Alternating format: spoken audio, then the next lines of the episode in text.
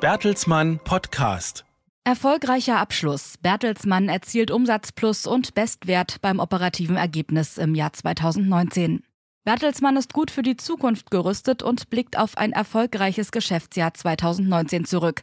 Das Konzernergebnis liegt mit 1,1 Milliarden Euro zum fünften Mal in Folge über der Milliardengrenze. Der Umsatz stieg 2019 auf 18 Milliarden Euro und damit um rund 300 Millionen Euro im Vergleich zum Vorjahr. Der Gewinn vor Steuern und Zinsen erreichte sogar einen neuen Bestwert. Das Operating EBITDA kletterte auf 2,9 Milliarden Euro. Das internationale Medien-, Dienstleistungs- und Bildungsunternehmen habe in der aktuellen Corona-Krise viele Maßnahmen zum Schutz der Gesundheit seiner Mitarbeiterinnen und Mitarbeiter getroffen, erläuterte Vorstandschef Thomas Rabe.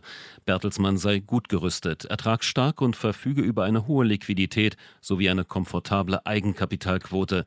Die Ratings seien unverändert und im Investment-Grade-Bereich. Mit der breiten Aufstellung seiner Geschäfte ist Bertelsmann laut Rabe weniger anfällig für konjunkturelle Schwankungen und kann weiter in seine Zukunft investieren, ohne an die Substanz zu gehen. Rabe würdigte auch die große Bedeutung der Medien in der aktuellen Situation. Bertelsmann und die anderen Medienhäuser seien Teil der kritischen Infrastruktur in Deutschland, die es gerade jetzt aufrechtzuerhalten und zu unterstützen gelte, so Thomas Rabe. Man informiere seriös und unterhalte Millionen von Menschen, die sich aufgrund der aktuellen Lage nie dagewesenen Einschnitten in ihr Privat- und Berufsleben ausgesetzt sehen. Hinter der positiven Geschäftsentwicklung im vergangenen Jahr steht laut Rabe eine Reihe von erfolgreichen Maßnahmen. Im Dezember kündigte Bertelsmann unter anderem den vollständigen Erwerb der Buchverlagsgruppe Penguin Random House an, die zahlreiche Bestsellerautoren unter Vertrag hat. Das CRM-Unternehmen Majorel ging an den Start. In Deutschland nahm die Bertelsmann Content Alliance, in der die Inhaltegeschäfte der deutschen Konzerntöchter gebündelt sind, erfolgreich ihre Arbeit auf. Außerdem baute die RTL Group ihre Streaming-Angebote weiter aus mit dem erklärten Ziel, in rund fünf Jahren bis zu sieben Millionen zahlende Abonnenten zu erreichen. Neben der Stärkung seiner Kerngeschäfte hat Bertelsmann auch kontinuierlich die digitale Transformation vorangetrieben und in Zukunftsbranchen investiert. Die Strategie geht auf. Im vergangenen Jahr steuerten die Digitalgeschäfte erstmals mehr als die Hälfte zum Konzernumsatz bei. Die Wachstumsplattformen wurden weiter ausgebaut. Sie haben mit einem Plus von sieben Prozent noch einmal deutlich aus eigener Kraft zugelegt. Auch in den Wachstumsregionen geht es voran. Ende des Jahres 2019 hielt Bertelsmann Investments weltweit rund 200 230 Beteiligungen an Start-up-Unternehmen und Fonds.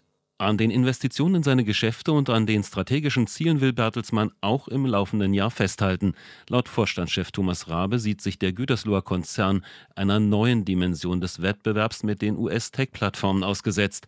Deshalb werde man die eigene Technologiekompetenz massiv weiter ausbauen, mit dem Anspruch, Bertelsmann zum technologisch führenden Medien-, Dienstleistungs- und Bildungsunternehmen zu machen. Dafür sieht Finanzvorstand Bernd Hirsch das Unternehmen auch finanziell gut gerüstet. Bertelsmann verfüge insgesamt über eine solide Finanzlage. Laut Hirsch konnte die Nettofinanzverschuldung im abgelaufenen Jahr deutlich um mehr als eine halbe Milliarde Euro zurückgeführt werden. Auf diesem finanziellen Fundament werde der Konzern nun strategisch weiterentwickelt. Das war der Bertelsmann Podcast. Weitere Informationen finden Sie unter www.bertelsmann.de und folgen Sie uns auch auf Facebook, Twitter und Instagram.